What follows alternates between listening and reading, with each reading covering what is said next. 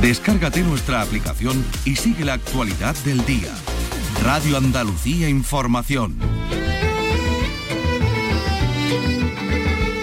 Andalucía es cultura. Con Maite Chacón.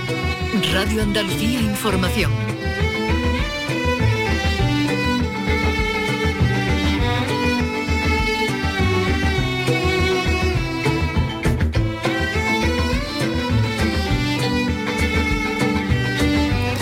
Hola, buenas tardes, espero que estén bien.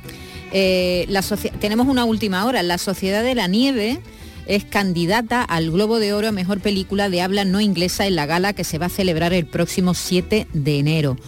Eh, esto es una buena, muy buena noticia para la película, que ya saben que es la candidata española para los Oscar, que todavía hasta el 23 no sabemos si finalmente resulta nominada a los Oscar en mm, categoría Mejor Película Extranjera, eh, y que eso es un espaldarazo, ¿eh?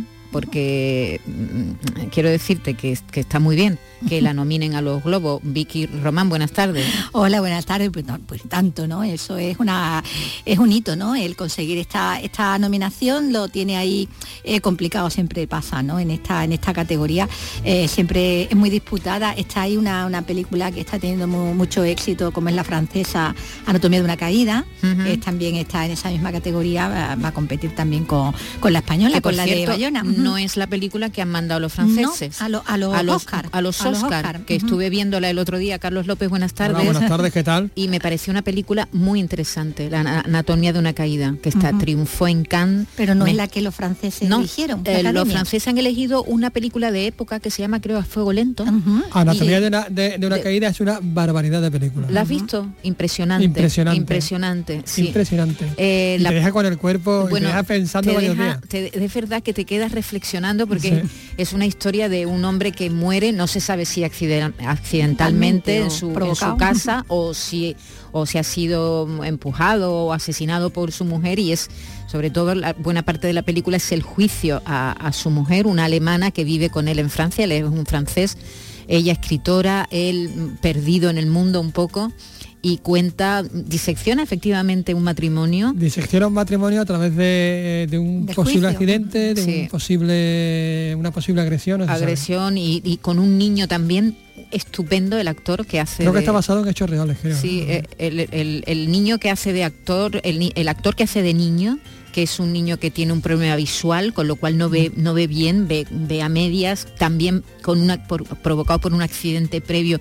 que tiene mucho que ver con la historia. Bueno, la recomiendo desde aquí porque es una película dura, pero muy interesante y los actores están fantásticos. Se llevó todos los premios de, Cannes y, casualmente no ha sido la película de Francia. A veces pasa. ¿eh? Sí, sí, sí, a veces pasa. Bueno, aquí, ha pasado, aquí ha pasado, mucho. o al revés, aquí hemos mandado películas de Almodóvar a los Oscar que aquí no han tenido ni un ni un Goya, acordaros.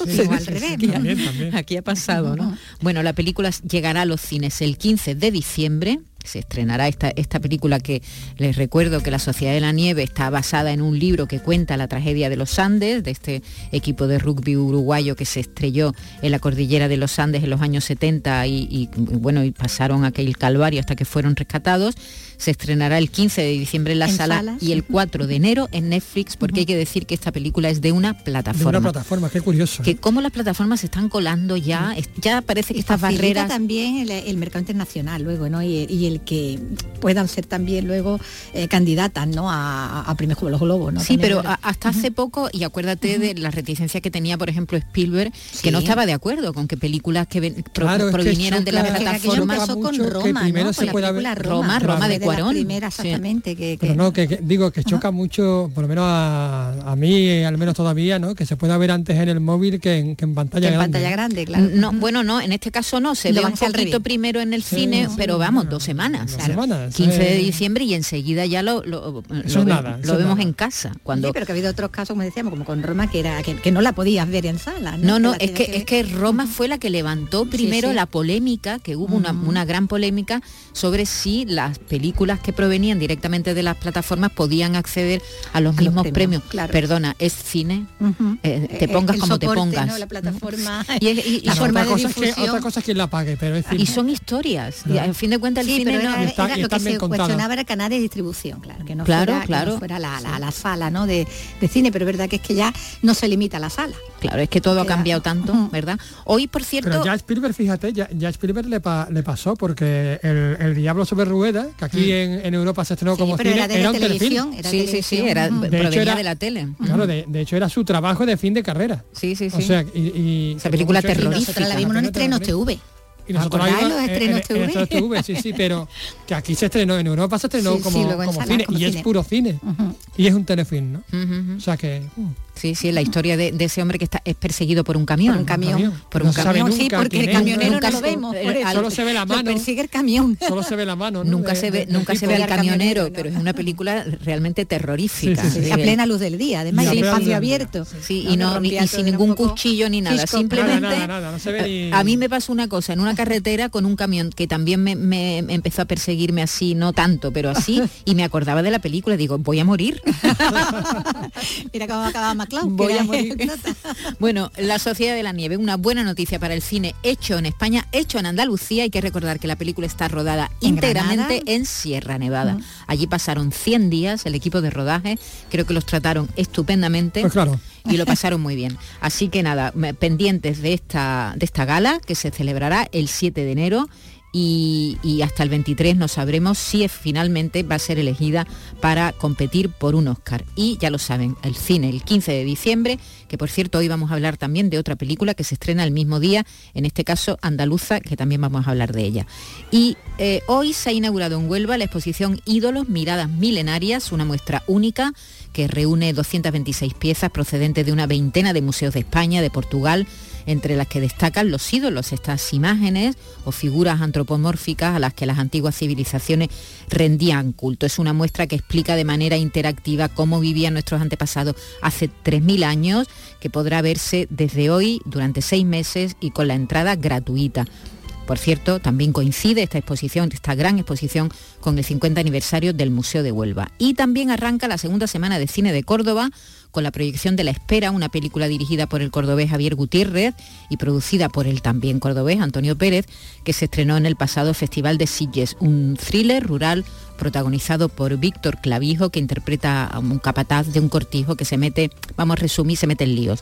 Por cierto, una de las sorpresas de las nominaciones de los Goya es que La Espera que está teniendo un éxito increíble por festivales, no tiene ni una nominación No, estamos a los de Goya. lo- los errores, ¿no? Y- los errores de las academias. No la he visto ¿no? todavía, pero todo el mundo La me ha hablado fantástica. maravillas de la peli, ¿eh? Bueno, acuer- acordaros de tres días Sí, que les del mismo director. del también, mismo director. Con el mismo prota. con, con el mismo prota y además con la misma luz. Yo por lo La que he visto en el es muy tráiler, parecida. ¿verdad? Sí, Ese, tiene- ese campo árido, Sí, ¿no? sí, seco, ¿no? amarillo, ¿no? Asfixiante, ¿no? asfixiante. Sí, Y vi que ya sabemos quién va a recibir el Carmen de Honor de este año. Sí, de los premios de la Academia de Cine de Andalucía en este caso y será bueno pues el actor, director teatral y miembro de la Real Academia Española de, la RAE, José Luis Gómez, eh, el artista onubense eh, que bueno pues va a recibir este premio en, la gala ¿no? que tendrá lugar eh, de esta tercera edición ya de estos premios Carmen del Cine Andaluz en la Casa Colón eh, en Huelva y que además va, bueno, va a retransmitir también esta casa. Ha destacado la Junta Directiva de la Academia de Cine de Andalucía, de José Luis Gómez, pues su amplia trayectoria como intérprete, como director teatral, como ha marcado un antes y un después en la historia de nuestro cine, al ser el primer actor español en triunfar en Cannes. Como mejor actor lo hizo con, con Pascual Duarte. La familia de Pascual Duarte. Exactamente, Pascual Duarte, la adaptación al cine eh, que hizo Ricardo Franco en el año 76 y sigue diciendo también la Academia de Cine Andaluza que su carácter pionero, cosmopolita y culto lo situó desde los inicios de su carrera como uno de los mejores intérpretes de su generación, con una galardonada trayectoria que se consolidó con grandes nombres del cine español, por decir algunos, bueno, Pedro Almodóvar con él hizo, por ejemplo, Los Abrazos Rotos, eh, con Jaime Darmiñán, con Juan Sebastián Boyaín, Jaime Chavarri, con Milos Forman, la, aquella Los Fantasmas de, de Goya, Manuel Gutiérrez Aragón, Eloy de la Iglesia, que ya recordaba la estanquera de Vallecas, Claro. ¿no? y con, Con Carlos Emma Saura, Penella, con claro. Emma Penella. Eh, sí, Maribel Verdú, eh, con Carlos Saura en el séptimo día, ¿no? Con- junto con, con Juan Diego o con Gonzalo Suárez, que lo recordamos también en Remando al Viento. Tuvo, has tenido tres nominaciones a los premios Goya y bueno, él ha respondido ¿no? ya a, la noticia de, ser galardonado con este Carmen de Honor eh, y ha dicho que, bueno, aparte de recibirlo con indecible gratitud y muy contento, ha hecho una postilla que dice imprescindible y es que dice que ha sido una estrella fugaz del cine, porque hizo muchas menos películas de las que le fueron realmente ofrecidas. Es verdad. su carrera teatral. Él es un hombre de teatro, se formó en Alemania además y, ha sido un hombre de teatro siempre, director y actor de teatro fundamentalmente y director de la, creador y director de la abadía durante muchos años y con su propia compañía desde, desde muy joven. Así que es un, hombre fundamentalmente de teatro, pero es verdad que tiene apariciones en cine muy destacadas. Muy destacadas, Y algunas protagonistas, ¿no? Como decía de, del séptimo día, por ejemplo. Bueno, además tiene galardones como el ser hijo predilecto de, Andalucía y bueno, el Premio Nacional de Teatro o la medalla de, Andalucía, por citar solo, solo algunas. Eso, el eh, premio Carmen de Honor. El 3 de febrero. El 3 de febrero. Huelva. En Huelva, el 3 de febrero eso. Y eh, también sabemos, hemos sabido hace unos días, la semana pasada, y no le hemos dicho nada todavía a nuestro compañero Manuel Bellido, hay, que llamarlo. lo vamos a llamar el mismo Va a ser reconocido el día de la fiesta. El día, eh, con el premio SECAM, ¿verdad, Vicky? El viernes, este viernes, en esa gala que tendrá lugar eh, en Fibes, es el premio Juan Antonio Bermúdez a la mejor labor informativa que ofrece a, SECAM, que concede a SECAM, la Asociación de Escritores Cinematográficos de, Andalucía, que reconoce bueno, su trayectoria profesional, esa, esa divulgación que ha hecho del cine desde los comienzos de, Canal Sur, porque el hombre del cine, ¿no? Eh, eh, también eh, aquí en esta casa, y bueno, y con espacios como ese, una de cine, que lleva ya pues ocho, años en, antena, y por donde han pasado tantísimo. Es uno de los premios a SECAN que se sabe, porque claro, uno de los y, premios. Y el otro es Antonio de la Torre. claro, el premio de honor en este caso, ¿no? Hablábamos antes de José Luis Gómez, el de honor de la, del Carmen, ¿no? Y en el, el, premio de honores de ASECAN es para pues a otro malagueño, ¿no? Porque eh, Manuel Bellido, cordobés, Montilla, del Montilla. Eso te iba a decir. La finca de Málaga, que es malagueño, de Málaga, afincado en Málaga, el malagueño que, que sí que lo es, eh, Antonio de la Torre, pues el, premio de, honor, como decimos, de, bueno, todos sabemos por qué, ¿no? Por esa pues trayectoria. esta, semana también le dedicaremos nuestro espacio a los premios ASECAN, que se entregan el próximo viernes. Y hoy vamos a seguir recorriendo librerías eh, librerías de Andalucía para que nos recomienden libros para la Carta de los Reyes Magos o de Papá Noel, que ya está aquí. En este caso con Banana Comic, el proyecto de dos profesores universitarios que se lanzaron a la aventura de vender libros.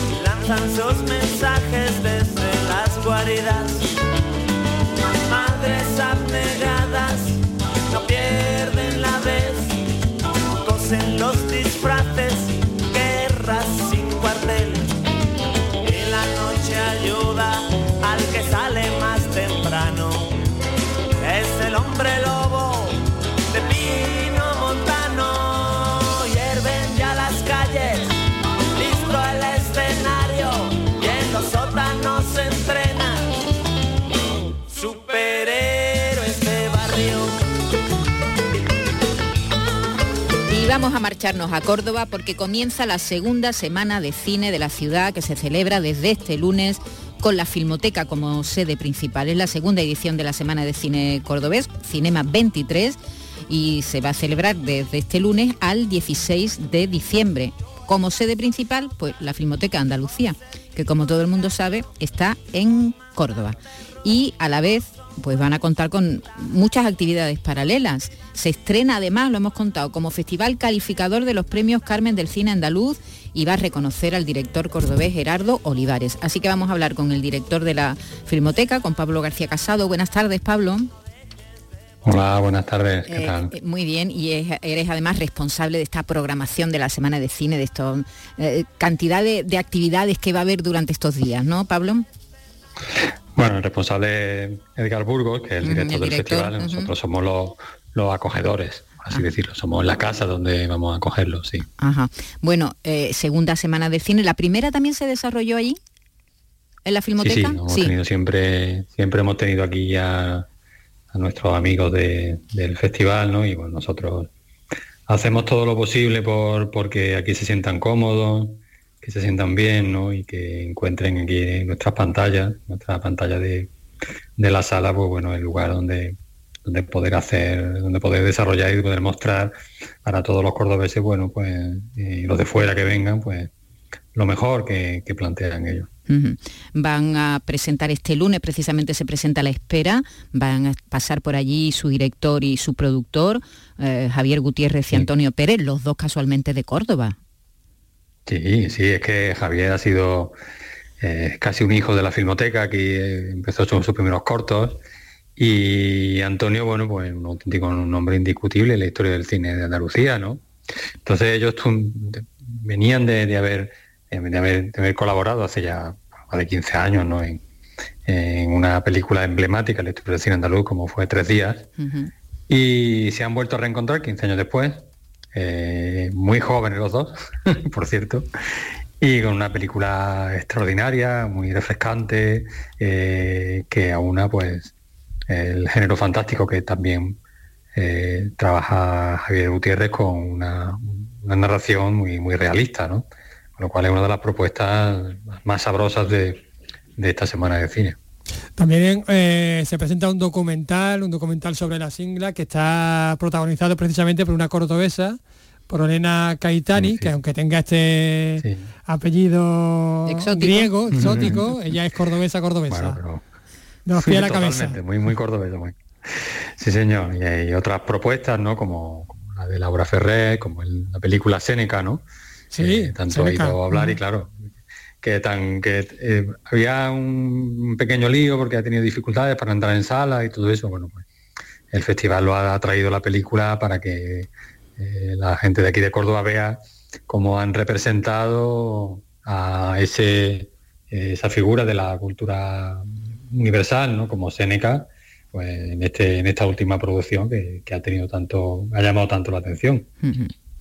Claro, porque Córdoba no cuenta con un festival de cine en sí, ¿no? Eh, así con este nombre. Esto diremos que puede ser Este el es el germen. germen, claro, este Exactamente. es como el primer pasito. ¿no? Esa, eh, desde el año pasado, este ya es la segunda edición, pues seguramente será el germen de, de- de lo que se va a convertir en un festival de, de cine. Y ahí, bueno, se van a proyectar muchos de los largometrajes que se han podido ver tanto en Huelva como en Sevilla, que se verán en otros festivales, ¿no? La espera que hemos dicho.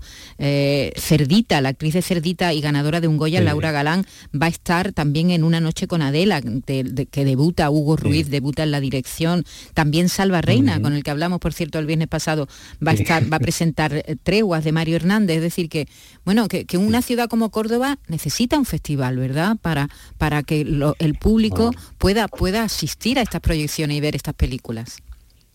Bueno, tiene la, tiene la filmoteca, afortunadamente, Es porque verdad, la filmoteca también. nosotros somos, somos un festival perpetuo, ¿no? Nosotros damos todo el cine, damos 470 películas al año.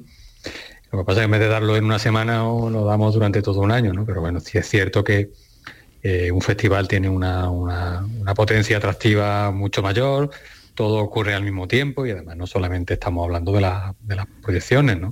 Estamos hablando también y sobre todo de, de todo el encuentro, de la producción andaluza, de, de toda la formación y todas las sesiones paralelas que hay, que hacen que los festivales no solamente sea, que ya es mucho, reunirse, como decía el otro, a la lumbre de una pantalla, ¿no? Por tanto, creo que es importante ¿no? que, que este tipo de, de propuestas que, que- que trae una entidad como, como que también trabaja el Ayuntamiento de Córdoba, que colabora con ellos, ¿no?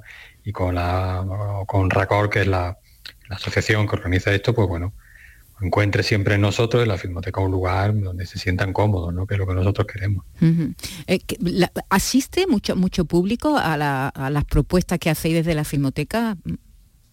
Nosotros estamos teniendo, evidentemente, la, la pandemia y digamos, y todo el todo lo que, vino que ha venido después, la, proliferación de las plataformas, pues ha afectado en número de, espectadores menor en las proyecciones. ¿no? Eso lo contaba hace unos días, ¿no? el presidente de los exhibidores andaluces, Andalucía y el mundo entero se tiene que recuperar, tiene que recuperar esa tendencia tan saludable como que la gente vuelva a las pantallas, ¿no? a, la pantalla grande, no a las pantallas, sino a la pantalla grande de un cine. ¿no? Y de mostrar ¿no? que las películas eh, ganan y se convierten en verdaderos acontecimientos cuando esa, esa, película está en una pantalla grande. Eso no quiere decir que estén mal las plataformas, ni muchísimo menos. Y, pero es cierto que la gente está viendo más películas que nunca y menos cine que nunca. Es una contradicción, pero esto está así. ¿Eso en qué nos afecta a nosotros? Pues nosotros tenemos evidentemente días que, que cuando hacemos estrenos, películas singulares o esta presencia en el festival, donde tenemos un número de, espectadores singular, tenemos una sala de 200 butacas y se pone 120, 130 y a veces hasta llenamos la sala, ¿no? Pero nosotros somos un centro que, proyectamos del martes a sábado, ¿no? Que hay películas que tienen menos recorrido, películas que tienen menos, eh, son menos masivas, pero nosotros tenemos que ponerla igual porque nosotros tratamos de dar una, una, visión de la historia del cine, ¿no? Y, hay películas que tienen más, que son más llamativas de público y tienen más público y otras que tienen menos y tampoco pasa nada. El cine siempre ha sido así. Y la creación, por ejemplo, de, un festival de cine en, Córdoba, ¿no ayudaría también a potenciar, no sé, que hubiese corriente feedback con la filmoteca? Sí, nosotros estamos encantados de que haya este tipo de festivales y lo apoyamos. Nosotros no solamente apoyamos el de Córdoba, pero también otros festivales de Sevilla, de Málaga, en fin, estamos, como de Cultura estamos en todos los sitios, ¿no? Pero sí es cierto que la cultura cinematográfica, aunque no se crea con un festival, ayuda sin duda a que un festival eh, que, se consolide y que se ancle, ¿no? Pero hay, una, hay un público distinto, un público de festival y un público de aluvión, ¿no? Que capaz de verse cuatro, cinco, seis películas. Pero nosotros creemos que la cultura cinematográfica se mantiene, ¿no? Cuando hay una continuidad y una presencia de sala. Y nosotros lo que más nos duele, como filmoteca que somos, son los cierres de los cines, que los exhibidores no, tengan espectadores, que la cine comercial pues no tenga el, digamos el, arraigo que tenía hace a lo mejor 10 o 15 años, pues eso nos duele porque se va también con eso un patrimonio. Si un festival ayuda a eso, todo, lo que ayuda al cine será bienvenido en la filmoteca. Bueno, muchas, muchas veces que los festivales es la única manera de que un creador vea su, su creación en pantalla por desgracia, ¿no? Porque luego a veces no todas las películas que pasan por festivales luego se estrenan. Y entonces para ellos es importante también. claro, te ponen en el escaparate y a veces algunas de ellas no llegan a estrenarse nunca en sala comercial, pero por lo menos tienen la opción de ver en pantalla grande y con público, ¿no? Eso por una parte, por eso los festivales tienen también un papel importante para la gente que empieza, que no tiene que no tiene detrás un nombre. Pero yo no sé si habéis leído un artículo, leí este fin de semana eh, el, público del cine se está concentrando en unas pocas películas.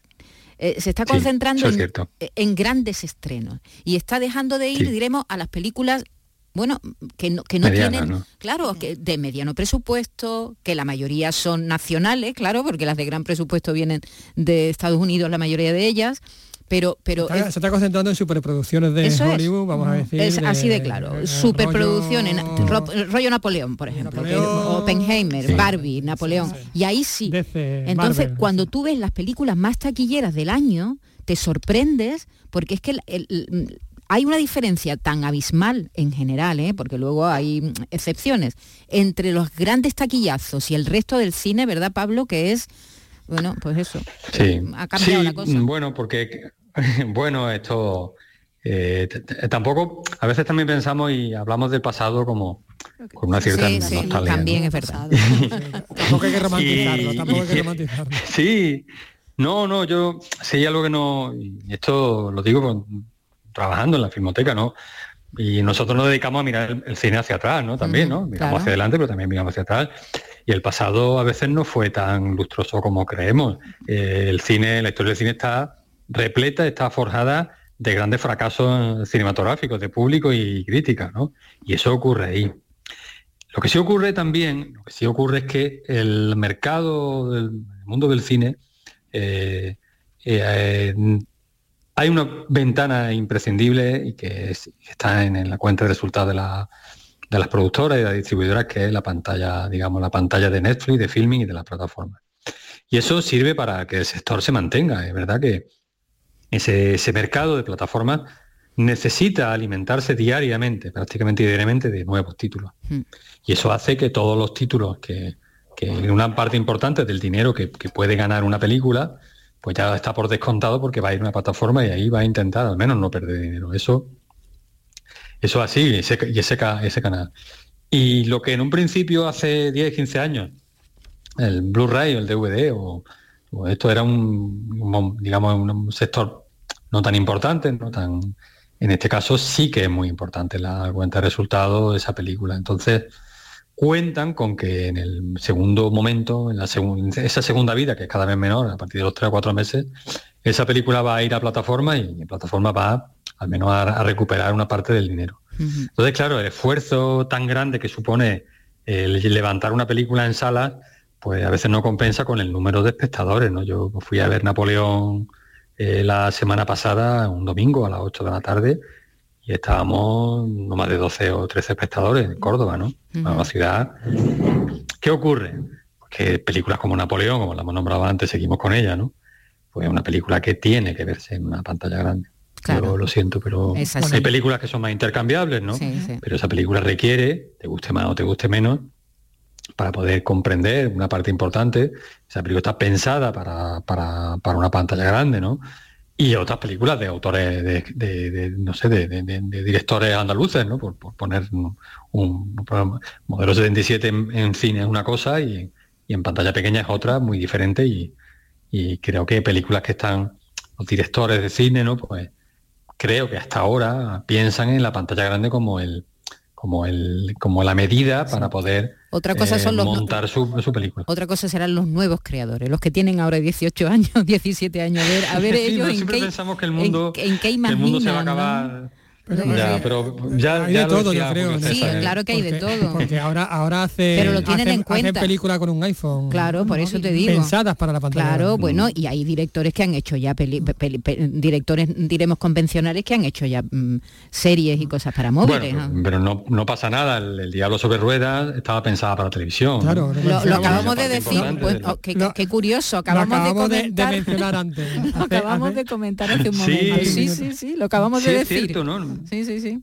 No, es verdad, porque nosotros no tenemos, no tenemos esa visión de que la televisión, eh, desde los años 60 se viene diciendo que el cine estaba muerto. Sí. Los años 60. De esto yo, yo nací en el año 1972. yo cuando ya nací el cine estaba muerto. ahora tengo 51 años, el cine, el cine sigue muerto y sin embargo todas las tardes aquí en la Filmoteca y en los cines de Andalucía pues se sigue encendiendo la lámpara. ¿Por qué? Es que estamos, vamos a contracorriente, vamos a contracorriente. No creo que también el cine debe acostumbrarse a convivir con este con este con este, en este ecosistema de cinematográfico líquido y de incertidumbre. Eso es bueno yo no es que cuando se habla de la liquidez y la incertidumbre esto da para mucho no no, no sé si da para pero yo no yo no sé si ha habido algún momento en la historia que haya sido sólido. sólido no bueno sí cuando yo era chica sí, es que y yo si, soy más y si lo fue y si lo fue no me gusta. Yo soy más mayor que tú pero yo los domingos por la mañana mi, abuela me daba un duro y me iba un duro y me iba y me iba al cine todas todas las sábados. Yo no, para mí no había otra cosa que ir al cine. No había. Salía corriendo de casa de mi abuela y enfrente teníamos el cine imperial, que ya está cerrado hace muchos años. Qué maravilla. Y me daba un duro. Y yo con ese duro que me parece que costaba, no, me daba un duro. Y costaba el cine cuatro pesetas y con la peseta que me sobraba me compraba un pan de higo de eso que tenía una carta de un naipe. lo que ha cambiado el país desde el siglo XIX para acá. ¿eh? Y tampoco soy, tampoco soy tan tan mayor. Quiero decirte que yo en mi infancia para mí era el cine y el cine era algo semanal. Es decir, que yo no había, no había, no había otra opción. Era cine o cine. Y es verdad que ahora... Pues como tú eres tan buena cinéfila, yo te digo, vente a Córdoba que tenemos cine todos los días. Qué bien. Además una película distinta. En la filmoteca tenemos tú que quieres. Yo te pongo. Necesita, adiós y dueña adiós. Yo te pongo. Te pongo Por esa visión de medida. Yo te pongo lo que quieras. Es que contigo, siempre que hablo contigo me pasa, me pasa lo mismo. qué maravilla! Siempre que hablo contigo me pasa lo mismo que hablaría tres horas más. ¿Cómo fue, cómo fue por cierto, la proyección de Embrujo? La de el homenaje a Lola Flores. Bueno, yo, nosotros estábamos, no, o sea, a ver, eh, hemos tenido distintas salas. Sí. en otros sitios ha sido más, la hemos puesto dos veces, ¿no? Sí. Y la gente sale entusiasmada porque, a ver, estamos, hay una cosa muy buena que tiene la pantalla de cine, ¿no? Que necesita, Embrujo una película que, que yo creo que uno tiene que tiene que meterse dentro de la película, porque, hablando de una época muy antigua, habla de cosas muy que puede sonar muy lejanas, ¿no? Y, abstracta también, ¿verdad? es una película muy abstracta. claro, y, la capacidad inmersiva que tiene una sala te permite que tú a Lola Flores la tengas delante pues y estés disfrutándola, ¿no? Y, la restauración tan maravillosa que ha hecho la Filmoteca Española ha sido de, un, de una delicadeza y de un que la película es como si fuera nueva, como si acabara de salir del laboratorio. Creo que para, mm, para nosotros ha sido un lujo, no, no la hemos guardado, no la mandado a Filmoteca Española, la tenemos por aquí, y ha sido un lujo tener, tener esta película aquí. Y llega un momento, decía mi compañero aquí en la Filmoteca, ¿no? A mí me da igual que vengan 60, 70, 100, 120, me da igual.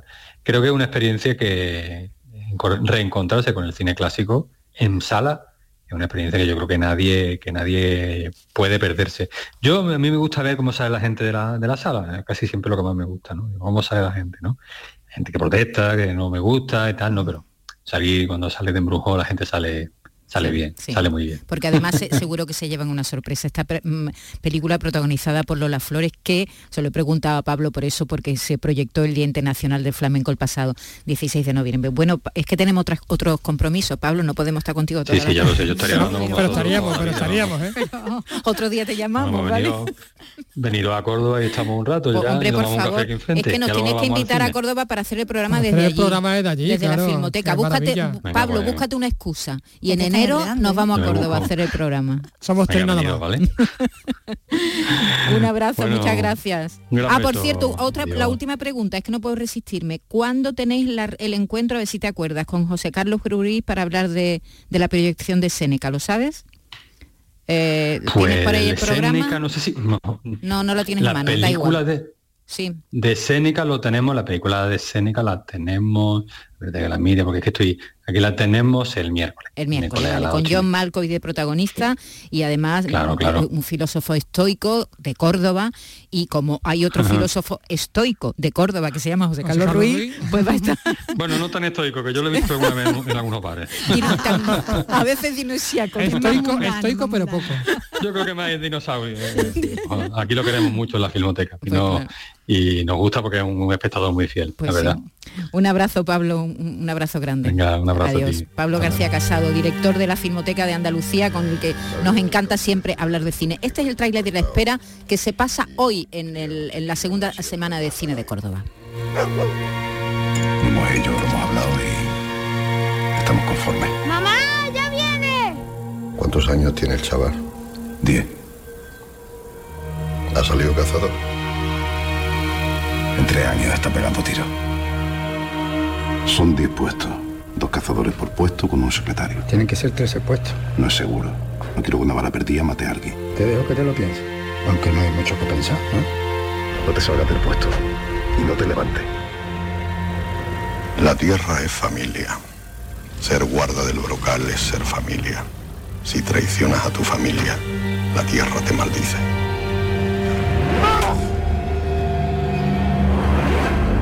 Tienen eh, algunos fragmentos de la película La Espera, muy interesante y, que ha pasado por festivales. Eh, se estrenó en Sitges con mucho éxito. Y seguimos también en la Filmoteca de Córdoba. No, hemos querido abusar de Pablo García Casado, de su director, pero bueno, vincular el género cinematográfico con la creación literaria es el objetivo de un festival dentro del festival. Se llama Cordoc. Se va a celebrar en la Filmoteca eh, de, Córdoba los días 20, 21 y 22 de diciembre. Nos lo cuenta Miguel Vallecillo. Habrá una sesión sobre Humberto Eco y su relación con las bibliotecas, otra de Úrsula K. y los mundos fantásticos de su literatura y otra más sobre Leonard Cohen y la gira maldita. Un festival pionero en Córdoba, alejado de los autores conocidos. Gerardo Marín, comisario de ese festival. Lo que queríamos era, digamos, mmm, caminar por territorios un poco menos transitados de los habituales y con escritores a lo mejor no tan populares, pero sí que tengan una historia que contar. Creo que nos permite eh, eso, echar un vistazo sobre, sobre algo más inesperado de lo que pueden ser los autores totémicos o icónicos de nuestra literatura. Una jornada que tendrán un precio de 90 céntimos por entrada a la Filmoteca.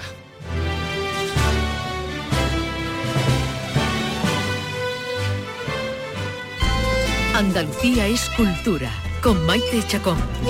Radio Andalucía Información.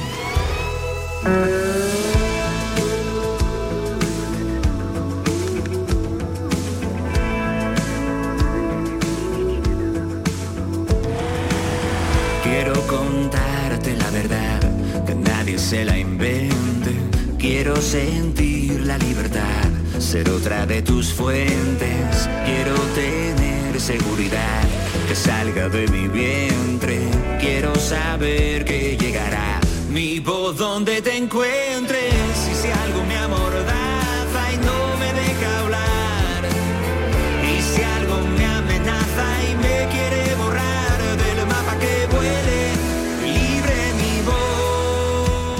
Mi voz es, han reconocido seguro la voz de Alex O'Doherty que está aquí conmigo. Buenas tardes, Alex. Hola, buenas tardes, Maite. ¿Cómo estás? Yo estoy divino. Divino, acaba de llegar, llega con una maleta. Hoy siempre, una guitarra, una maleta y una mochila. Esa es mi vida. Así soy yo. Su sombrero, la guitarra, la Eso es. mochila, de un lado para Como otro. Sport Pero, Billy. Si pero mi semana te, te- eh, eres un titiritero en, en toda regla. Totalmente, la verdad que sí.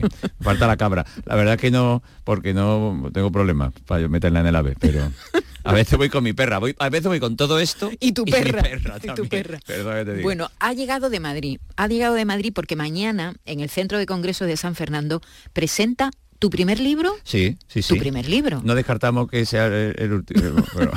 De momento es el primero. de momento el primero y el último. Y además, sorpresivamente, porque lo de Alex siempre es una sorpresa, siempre nos sorprende con una idea nueva, es un libro de cocina. Sí, él también ha escrito un libro de cocina. Yo también. Transcrito, transcrito, en Eso, realidad. en realidad es una transcripción, efectivamente. Sí, es recopilado. Yo me, me- hago más labor aquí de documentalista, aunque también meto mis cosillas y mis comentarios y bueno, lo he organizado yo y lo reuní todo, pero al fin y al cabo este es un libro que recoge las recetas de mi madre de toda la vida de nuestra casa. Claro, las recetas familiares. Sí, Y por eso se llama las recetas de Amalia, que es tu madre. efectivamente. Y que empieza no con una idea de publicar un libro, sino No. como una especie de broma. ¿Cómo empieza esto? Bueno, como, como un divertimento, un juego en el que empezamos a grabar vídeos con mi madre por, por, por- por, pues eso mismo, ¿no? sin más pretensiones que eh, primero que hicimos grabar un vídeo y lo grabamos. Como quedó guay, nos lo pasamos bien, grabamos el segundo. Y así fue llegando uno detrás de otro hasta que creo que grabamos casi 50 vídeos. 50 vídeos como este. Y vamos a hacer un plato. Y de repente ha aparecido otro. ha aparecido otro, porque Patricia me ha traído tagasminas. Y digo, pues mira, ya que me la ha traído, voy a hacer unas tagasminas para también. Y aparte, el plato que íbamos a hacer Y se el llama... plato que vamos a hacer, muy sencillo, como toda mi cocina, porque Todo. yo no me lío mucho. Ah, guisante en amarillo, le digo yo. Guisante en amarillo. Pues con ese fantástico nombre vamos a empezar la receta hoy, pero no hace falta para los guisantes en amarillo. Bueno, son recetas familiares de la casa de Alex O'Doherty, que aunque tiene un apellido irlandés, tu cocina es de aquí, de, Mi de- cocina es de- de, Ga- sí. de Cádiz, ¿no? Hombre, sí, con algunos toques, porque es verdad que hay algunos platos que se salen de, de lo gaditano porque mi madre los ha adoptado. Y entonces son, en realidad estos son platos que se hacen en mi casa. Por ejemplo, puede sorprender la musaca, que la musaca es un plato Griego. muy característico griego, que mi hermana aprendió cuando era joven en un bar que trabajaba, lo llevó a mi casa y mi madre desde entonces lo hace. O sea que la musaca es un plato que yo considero de mi casa de toda la vida, a pesar de ser griego, pero entonces por eso lo hemos incluido aquí, porque es un plato buenísimo. para. Muy rico y muy nutritivo y buenísimo. Bueno, son recetas de toda la vida y el, el libro, que por cierto, como objeto es, una muy bonito, es una edición muy cuidada, eh, con un papel además eh, que no se ensucia, Es un está papel plastificado, para que pueda echarle ahí chorretones. Eso, para, para tener el libro al lado de, de donde Claro. está guisando, ¿no? Y que se abre bien con sus anillitas, lo puede poner en cualquier lado. La edición es muy bonita, en la que no solo hay recetas, sino también hay recuerdos. ¿Por qué? ¿Por qué has, has querido introducir este, este- esta Se cosa un poco nostálgica? Se me ocurrió porque al fin y al cabo la, la comida es es parte de nuestra cultura, de nuestra historia y, los sabores, los olores nos transportan a, muchos sitios, generalmente sitios muy bonitos, ¿no? Eh, eh, nosotros cuando estudiábamos teatro, yo lo primero que descubrí, ¿no? que los, los olores, los, el tacto con muchas cosas te puede llevar a, recordar cosas que creías olvidadas, ¿no? Pues, eh, ¿qué pasa cuando, mi madre lo contaba por ahí también, cuando llegabas por la escalera de tu casa y veías ese olorcillo, decía, ya estoy aquí, ¿no? Esto es casa, es hogar. Entonces cada plato pues te recuerda algo. Y se me ocurrió, yo quise escribirlos todo yo, a ver qué me recordaba cada plato, pero luego pensé, ¿por qué no lo escribe cada miembro de mi familia? Y entonces le pasé a mi sobrino, a mi sobrina, a mis hermanos, y eh, repartimos todos los platos del libro, entre mi padre, mi tía también, que le recuerda a cada uno. Y la verdad es que se dicen cosas muy bonitas de, cada plato. Sí, por ejemplo, está aquí eh, el recuerdo de mi hermana Patri del potaje de cardillo, ¿no? Y, ella cuenta, pues, el típico plato que si vas por casa y ella lo ha hecho, te llevas un tupper, por ejemplo, ¿no? Hoy en día si mi madre me pregunta qué me apetece comer cuando voy a casa, casi siempre digo potaje, ¿no? Que el potaje que parece que la gente joven, con lo fácil que es de hacer. Ella dice eso por eso, porque ella de pequeña no, no, le, gustaba nada. Y ahora ya es lo único que quiere, sí. Los potajes nos hacemos mayores y no, es cuando tardamos mucho en darnos cuenta de lo bueno. Es verdad, ¿eh? que tienen que pasar unos años, porque cuando tenemos 14 años somos medio tontos. La de golpe que hay ¿eh? que darse para aprender, pero bueno. Completamente. Bueno, este, este, estos vídeos del que hemos oído un fragmento, luego oiremos otro fragmento, están además grabados por tu padre. Esto es un proyecto completamente familiar. Sí, sí, la verdad que inesperado. Y, y yo te digo ya, ¿eh? este libro está ahora mismo y será siempre de los proyectos de mi vida y por muchas razones. ¿vale? Si alguien algún día le apetece contar mi historia, tendrá que hablar de este libro y tendrá que hablar del documental que estoy, que estoy haciendo ahora, porque son los dos proyectos que yo he paralizado todo lo que tenía en mente para hacer esto ahora, por varias razones, porque quería terminarlo y quería que lo vieran ellos, evidentemente, y que este tipo de regalo hay que hacerlo en vida, porque yo creo que luego también, aunque los hagas, eh, te puedes arrepentir. Y tu padre tiene 90 años. 90 años, sí, muy bien cumplido y está el tío estupendo. Y, aparte de esto, pues estoy haciendo el documental, como te he dicho. bueno, el documental, ¿qué cuentas en el documental? Eh, eh, mi padre se ha llevado toda la vida investigando la historia de nuestra familia, de dónde veníamos y, y la verdad es que se han descubierto cosas muy interesantes y muy, muy curiosas, tanto hasta que nosotros hemos llegado a rastrear hasta el año 378. O sea, sabemos nombres y apellidos de todos nuestros ancestros hasta tal fecha. Y gente que ha hecho cosas muy interesantes y entonces, bueno, pues el que siempre lo había mm, estudiado todo y lo había recopilado en un cuadernito, yo de repente pensé que Jolín tenía que hacer algo con eso también para que pensé grabar como todo. Porque lo hizo él, tu padre. Mi padre, hizo ese trabajo. Sí, sí, sí, y ha ido al a, las parroquias a buscar cosas, documentos, a, pues al Centro Provincial de Cádiz de, documentación, en fin, ha sacado muchas cosas junto con otro, un par de tíos nuestros que también investigaron mucho y, bueno. ¿Y de dónde vienen los dos Gerti? Aparte de, Irlanda. ¿Sabéis el, lugar concreto de dónde viene? Sí, hombre, todos los O'Doherty proceden de, la península de Inishowen, del condado de Donegal, que es la, parte más al norte de, la isla de Irlanda. No de Irlanda del Norte, sino de la isla de Irlanda, eh, de la República. Y, y nuestra familia concretamente está documentado que, bueno, los tres primeros O'Dougherty que llegaron a España y ahí fundaron la familia. Fueron tres hermanos que vinieron a alistarse en la, Armada Española y tenemos los documentos y, el ingreso de todos en la Armada y, luego de ahí para atrás, pues también hemos, gracias a ese descubrimiento, se descubrió todo lo que venía detrás, ya que ellos venían con un diploma, un pedigrí, un libro que explicaba todo con pelos y señales y tenemos documentos muy chulos que la verdad eh, lo acreditan todo. Y bueno, eso entre otras cosas, al fin y al cabo, como también, pues eso es una historia de migraciones, el documental también habla un poco de eso. ¿Hay alguna receta con Guinness, con cerveza Guinness? Ay, mira, no. Pues ahí, Podía, ahí, ahí, un pollo, haber hecho. Un pollo con cerveza. Un pollo a la cerveza, sí. Y con cerveza Guinness hubiera quedado. Esto bueno, para pues la, si la, tenemos siguiente que hacer, edición. Si tenemos que hacer otra edición, la incluimos. la incluye. Bueno, estás de gira con Imbécil. Sigues de gira con Imbécil. Además vienes a Sevilla al Nissan Cartuja. ¿Cuándo? Sí, el 26 de enero que esa va a ser ya, creo que la última vez, ¿eh? porque eh, esta es la última temporada de Imbécil, me lo he planteado. ¿Cuántos años llevas? Cinco. Cinco. Este es el quinto año y la verdad que ha sido un regalo de espectáculo que me ha, dado muchísimo y lo quiero cerrar con, con alegría y dignidad. Y, hombre, pues ya hemos hecho 252 funciones de momento. Y de aquí a junio, que creo que se acabará esto, pues llegaremos a las 280 o posiblemente más. Y, y ya el, el año que viene espero tener tiempo de escribir otro espectáculo. Pero ahora en Sevilla, que por supuesto es el sitio que generalmente más visito, pues porque es el sitio donde más me responde la gente, lógicamente, porque aquí me crié artísticamente hablando y tú me conoces desde entonces. Desde entonces, sí, sí. Y, y entonces pues que siempre vuelvo a Sevilla y Imbécil es un espectáculo que hemos hecho ya creo que siete, ocho veces aquí en Sevilla. Y no la, falla. La última, no fallamos. la última será el 26 de enero. de enero, muy bien. Eh, otra cosa, a que con la cocina se liga, lo digo para, Ah. para gente joven que nos esté oyendo y que no cocine.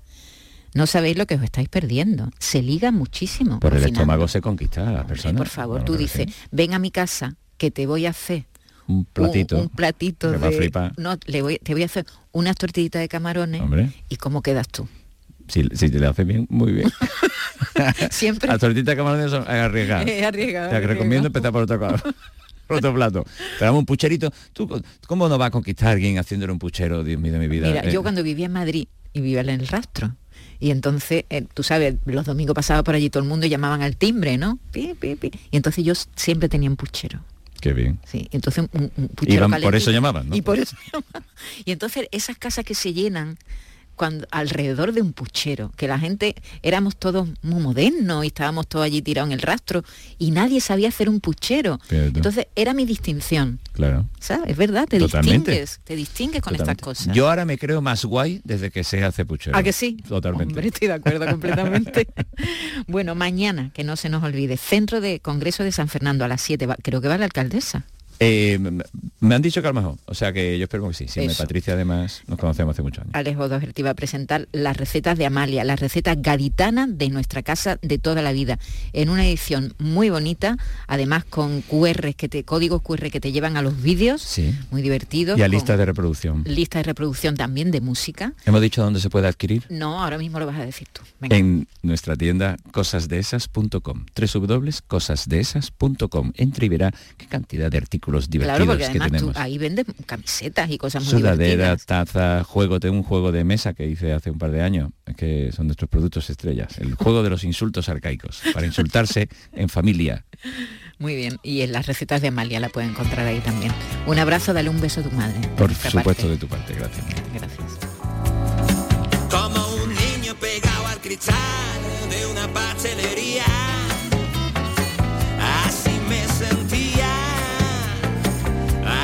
¿Te ha gustado la anécdota que le, que le he contado, la historia? Tengo que decirte, Maite, que me encanta tu momento de abuela cebolleta. Sí, contando historias, Contando ¿te gusta? historias, Me falta me decir que cocinaba con leña. Porque, porque yo me acuerdo, ya en el siglo... Yo, yo conocía al primero de los dos, Herty. Sí, sí, te Ya que salió de Irlanda. Porque salió de Irlanda. llegaron vuestros abuelos a Cádiz. Y después también me ha encantado... Sí, quedó el- muy, mucho de, abuelo cebo- de abuela cebolleta. Hombre, no, no me esas ligeramente, ligeramente. Hoy es cada la casualidad de que. Porque ya no voy a contar más anécdotas. Ligeramente. Como, No, como no, no. sigáis No, pero eso así. con- muy amante, muy bien, me muy gusta. amante de, tu, de tus anécdotas y también de tus unidades de medida. O sea, el puchero como unidad de medida de prestigio. Sí, como lo más cool. de distinción. De distinción. Vamos, que tenemos un invitado Venga, ahora. venga, vamos a saludar Venga, a. José Luis Muñoz. José Luis, buenas tardes. Muy buenas, ¿qué tal? ¿Cómo Muy por bien, ahí? estupendamente. Aquí estamos pasando una tarde estupenda. Tú eres copropietario porque tienes una socia, ¿no? No, no, no. Ah, no, ya no. La, la propietaria es la librera, ¿vale? Yo solo soy el librero. Ah, que tú eres el librero, ¿qué me dices? Sí, sí, sí. Ay, Sí, yo, yo, yo soy librero. La propietaria es, eh, es Laura. Es Laura, vale. Librero y podcaster, entre otras cosas. Ah, también haces podcast. Sí, aquí, bueno, nosotros llevamos haciendo un podcast desde hace unos 10 años aproximadamente, TDT Podcast, en el que hablamos de cómics, bueno, literatura, cine y tal. Y aparte en la tienda pues grabamos otros dos, grabamos vuelo 616, también de cómics, y tinte pantalla, de cómics, videojuegos y tal. Ah, Así que bien. bueno, estamos aquí siempre metidos en, Eh, en jaleo. siempre metido entre viñetas y bocadillos, ¿no? Sí, sí, sí. sí. Eso es. Bueno, él es eh, empleado. Bueno, te, librero, Libre, te, vas- libre. te bajo ya de categoría. Librero y divulgador. de la librería Banana Comic abierta en la calle Castilla de Sevilla. ¿Cuánto tiempo lleva abierta la librería? Pues llevamos estas navidades pues hace dos años y tres meses. Llevamos ya abierto. Eh, lo, primero, que no se me olvide que si no se nos va la pinza y no te lo preguntamos, danos algunas recomendaciones porque queremos hacer una, una buena lista, eh, carta para los Reyes Magos, para Papá Noel de, de libro y en este caso de cómic. ¿Qué nos recomiendas? Pues mira, yo me, tengo aquí tres cositas que a mí me han, me han gustado mucho, muy recientes y disponibles las tres.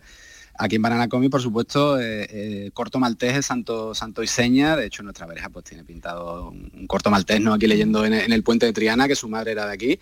Y yo voy a recomendar eh, mi, favorito, ¿no? La fábula de Venecia, que se publicó en el 77. Hugo Pratt estaba aquí dándolo todo. Y, bueno, pues nos vamos a encontrar corto maltés en una Venecia en busca de una esmeralda mítica, que es la clavícula de Salomón, pero evidentemente él no es el único participante en esta búsqueda y bueno, vamos a ver todo tipo de sociedades secretas, ladrones eh, y varios giros de guion en una obra que ya os digo que, de corto maltés es sin duda mi favorita. Ajá, muy bien. Tú has ido ahí sobre seguro porque estamos hablando de una novela gráfica de las más importantes de Europa, ¿verdad? De, un clásico de todos los tiempos yo diría que Corto Maltés es un, es un auténtico referente en el mundo del cómic, ¿no? Y, al igual que, Hugo Pratt, ¿no? Así que sí, sí, bueno, esto es... Eso es sobre seguro. Eso. Venga, segunda recomendación. Pues mira, la segunda recomendación es un cómic que también ha publicado Norma Editorial eh, el mes pasado, hace poquito, que además nos recomendaron a, la librera y a mí eh, hacer una cartita de presentación y tal, eh, que se llama La Bibliomula de Córdoba, de, Manuel Lupano y eh, Leonard Cheminot, que nos va a trasladar a la, Córdoba del siglo, del siglo X, en, la que, bueno, Hisham II, este califa niño, pues pierde el poder en, eh, favor de Almanzor, ¿no? Ya conocemos la figura histórica, y bueno, para, para atraerse ¿no? hacia sí el favor de los ulemas y los alfaquíes, ¿no? Los, pues los garantes de la fe y de, y de la ley, pues decidió hacer una purga en la biblioteca de Córdoba, que, bueno, era de las más importantes en el mundo conocido en esa época.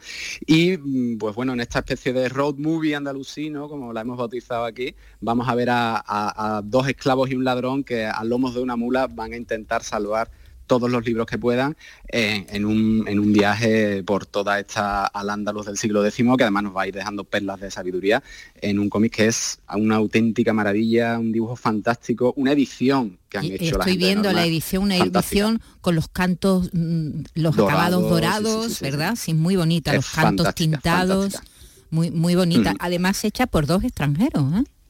Sí, sí, sí, por ninguno, ninguno, ninguno, es español, por Lupano y, y Cheminot, ¿no? Y Cheminot, sí, sí, dos autores franceses. Además es una obra que me gusta mucho porque también un poco a la vez crítica de este, bueno, del pensamiento único, ¿no? Y de, la libertad que te da el conocimiento frente a, la imposición de unas ideas, ¿no? Y yo creo que esto está, es un tema de total actualidad y que desde luego, para mí es uno de los cómics del año sin duda. Qué buena recomendación, La Bibliomula de Córdoba. ¿Y la tercera?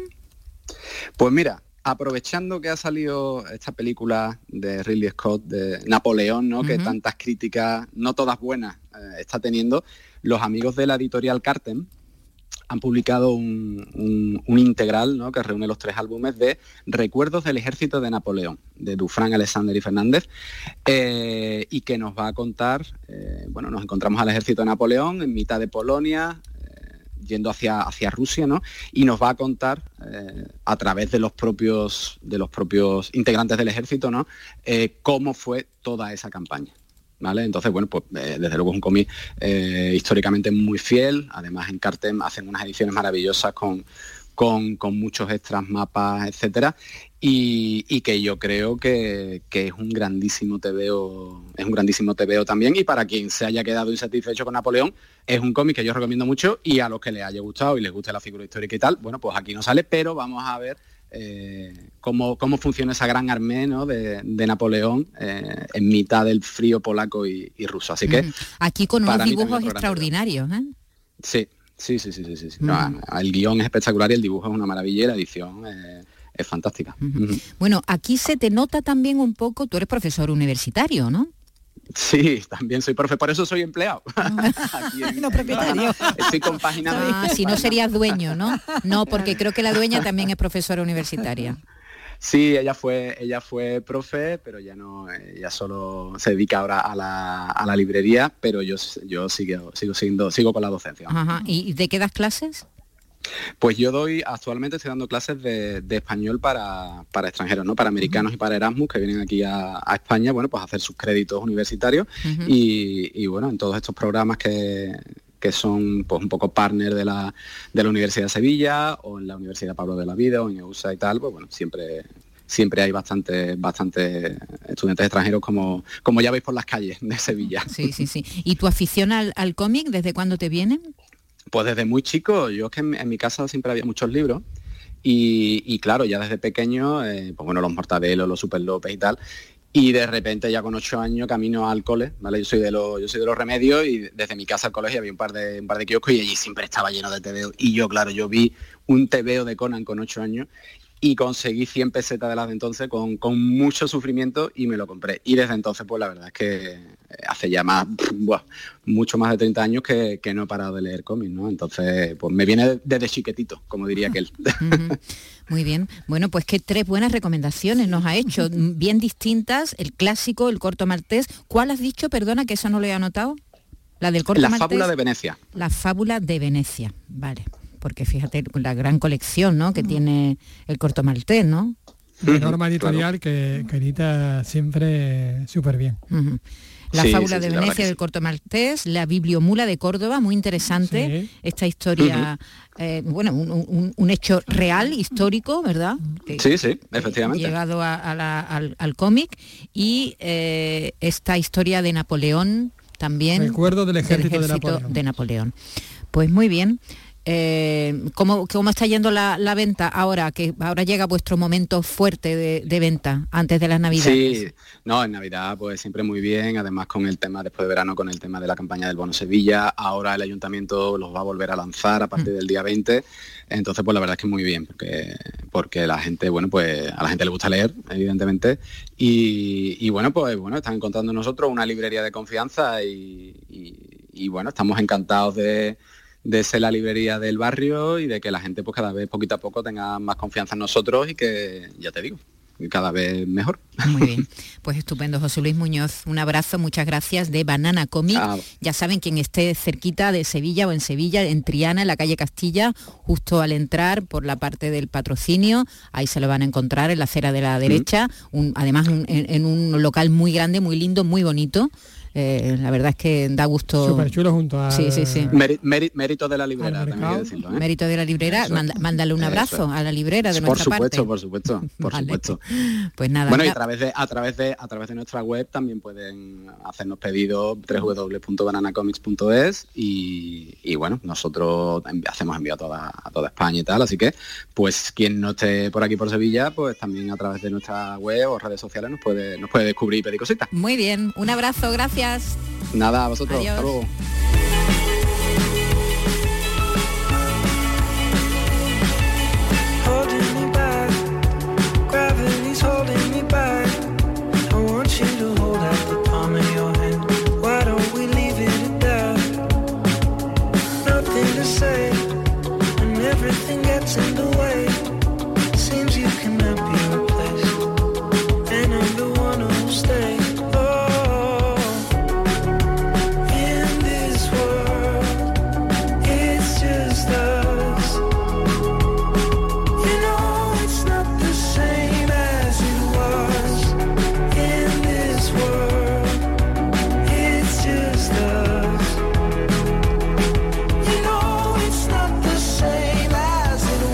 López, hasta mañana. Hasta mañana. Adiós, Vicky Román. Hasta, hasta mañana. Hasta mañana. Miguel Alba, que ha estado al mando de los mandos técnicos, y Raimundo Angosto en la producción. Un beso a todos, que pasen buena tarde. Adiós.